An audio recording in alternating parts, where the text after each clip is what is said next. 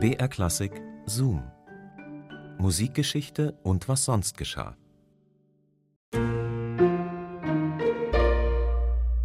Ich schneid dir die Eier ab. Kleiner Scherz.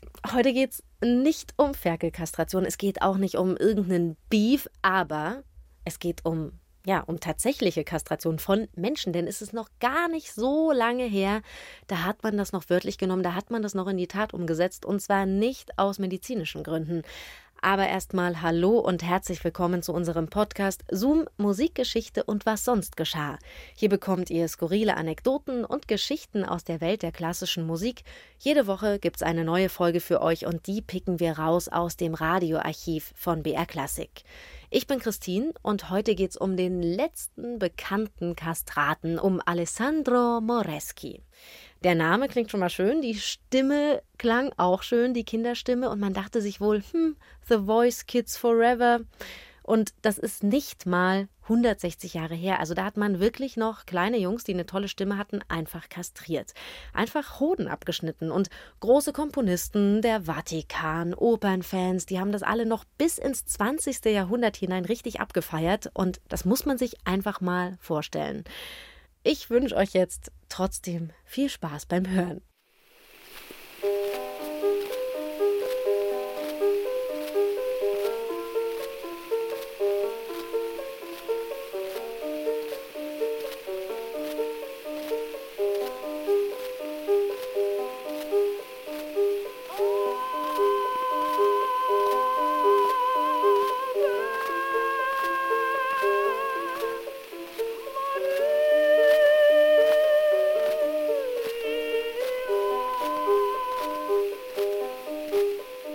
Dieses Tondokument ist ein musikhistorisches Zeugnis von einzigartigem Rang.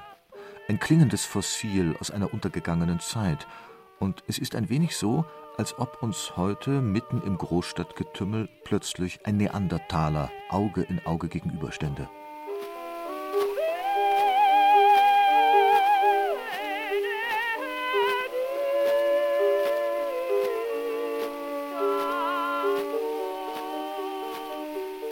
Gut, die Aufnahme knistert und rauscht.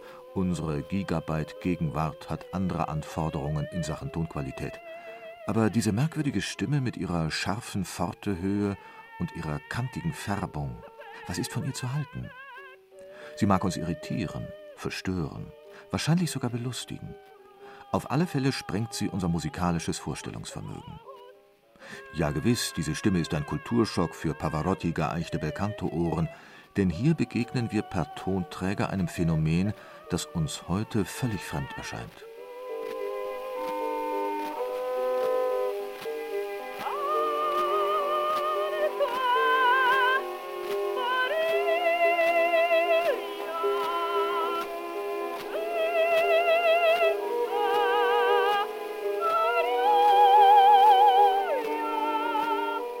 Unsere Vorfahren empfanden da ganz und gar anders. Für die Zeitgenossen von Händel über Haydn bis hin zum frühen Meyerbeer waren Vokalklänge dieser Art das bewunderte Ideal der musikalisch-gesanglichen Ausdrucksweise. Es lebe das Messerchen, riefen unsere Ahnen begeistert und fielen in euphorisierte Raserei, wenn sie eine Stimme dieser Art vernahmen, vornehmlich auf der Opernbühne. Der Gesang, der hier aus dem Nebel der Vergangenheit zu uns vordringt, ist der eines männlichen Sopranisten. Es ist Alessandro Moreschi, der letzte große Kastrat.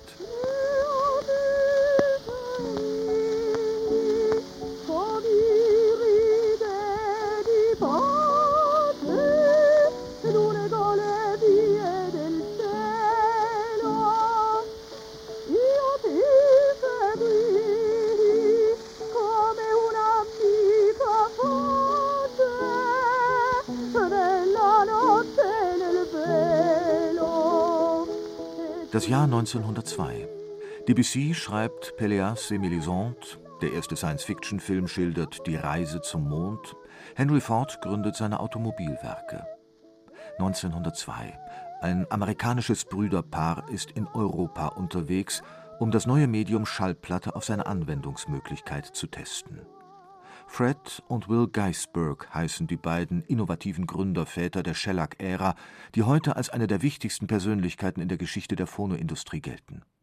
Rom ist das Ziel des Brüderpaares, denn dort wollen sie die Sprechstimme von Papst Leo XIII. aufzeichnen. Doch der greisenhafte Heilige Vater verweigert die Aufnahme. Stattdessen schlägt der Vatikan eine Alternative vor. Alessandro Moreschi, genannt der Engel von Rom, Leiter der legendären Capella Sistina, der päpstlichen Kapelle und Kastrat. Sein sympathisches Gesicht ist gänzlich bartlos. Auffällig breit und mächtig ist der Brustkorb entwickelt. Beim Sprechen klingt seine Stimme metallisch wie die eines hochsprechenden Tenors.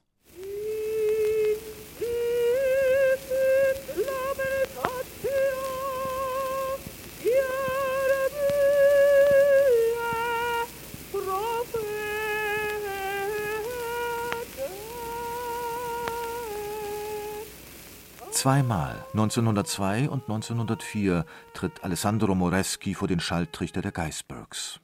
Zu diesem Zeitpunkt ist seine Spezies schon längst Geschichte. Einst berühmte Kastraten wie Farinelli, dessen liebliche Koloraturen die Depression des spanischen Königs Philipp V. linderte, oder Rauzzini, für den Mozart die Kantate Exultate Jubilate komponierte, sind nur noch eine fahle Erinnerung aus einer einst goldenen Vergangenheit. Es war einmal. Giovanni Battista Velluti, der letzte Kastrat, für den Opernkomponisten große Rollen schrieben, stirbt 1861, drei Jahre nachdem Alessandro Moreschi in der Nähe von Rom geboren wird.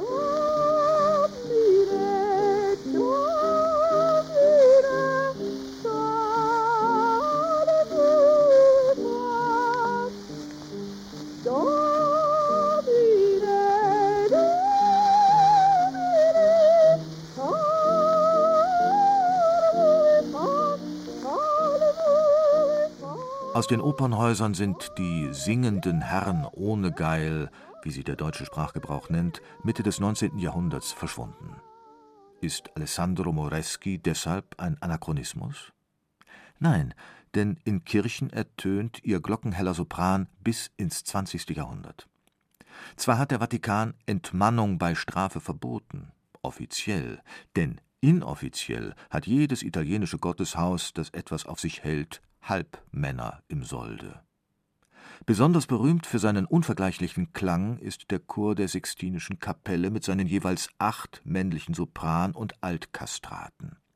Alessandro Moreschi ist zunächst Solist des Ensembles, später leitet er es. Alessandro Moreschi, der letzte Kastrat, ist bis zu seiner Pensionierung im Jahr 1913 in der Peterskirche zu hören. 1922 stirbt er 64-jährig.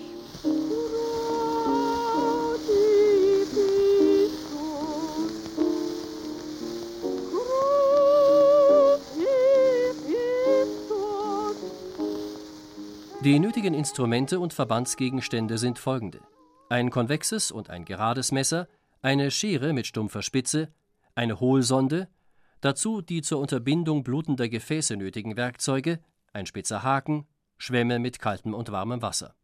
Die 1841 erschienene Enzyklopädie der gesamten Medizin zum Stichwort Kastration. Vermutlich haben Instrumente dieser barbarischen Art Alessandro Moreschi vom Mann zum Halbmann gemacht.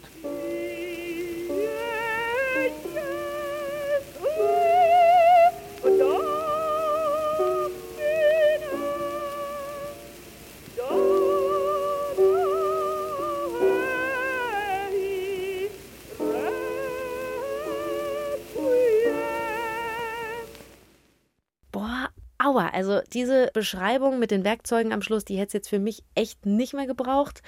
Das tut schon beim Hören weh, diese schmerzhaften Einzelheiten, die Markus Vanhöfer da für uns zusammengetragen hat.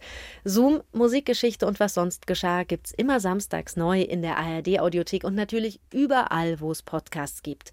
Und wir freuen uns, wenn ihr uns abonniert, dann verpasst ihr auch nichts mehr. Und in unserer nächsten Folge geht es dann, Gott sei Dank, ums Applaudieren. Und zwar ums Applaudieren nach Anweisung. Also es geht um extra fürs Applaudieren angestellte Menschen, um sogenannte Klaköre. Die haben wenigstens den Opernfans nicht gleich mit Kastration gedroht, wenn sie mal falsch geklatscht haben oder irgendwelche falschen Zwischengeräusche von sich gegeben haben. Das Publikum klatschte zu früh in dieser Variationsreihe. Und da hätte man sich einen Kenner gewünscht. Ein solcher hätte mit einem kurzen Zischen den Beifall augenblicklich unterbunden. Ein solcher Kenner dürfte in früheren Zeiten in einer Gruppe zu finden gewesen sein, die sich nicht genau definieren lässt. Die Klack. Das konnten eifrige Konzertgeher oder Opernfreunde ebenso sein wie Anhänger von bestimmten Künstlern.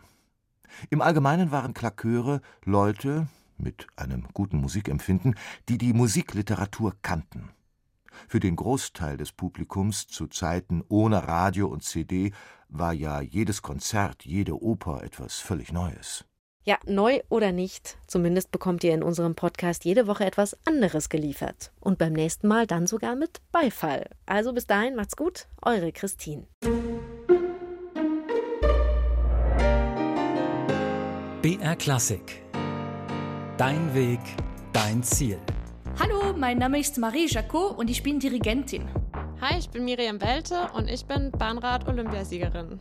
Zusammen machen wir den Podcast Dein Weg, dein Ziel. Wir sprechen über Teamwork, Ausrüstung Disziplin und das Erreichen von Zielen. Hören könnt ihr den Podcast Dein Weg, dein Ziel in der ARD-Audiothek und überall, wo es Podcasts gibt.